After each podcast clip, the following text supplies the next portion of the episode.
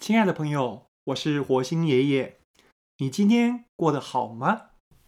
今天我要为你说的故事来自于《给下一个科学小飞侠的三十七个备忘录》这本书第二篇。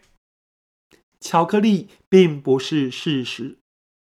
铁雄，电视里一个受访的女生提到，她年轻时被忧郁症困扰，整整一年。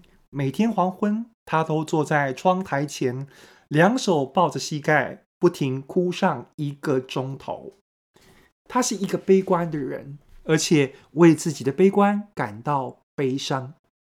我们常常在一件单纯的事加上自己的情绪，比如选择悲观或乐观去看待一杯半满的水，选择快乐或痛苦去面对加薪只有一点点。就好像我们选择在一块蛋糕上加草莓或者巧克力，选择悲观的角度去看事情，是不是事实？有帮助吗？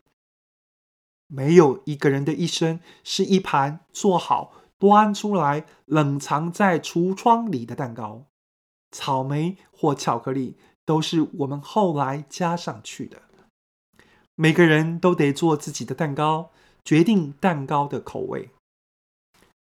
如果有一天一件事情挫折你、打扰你，让你在每个早晨醒来感到无比悲伤，听不见窗外鸟叫虫鸣，请记得，巧克力并不是事实，巧克力只是你的习惯。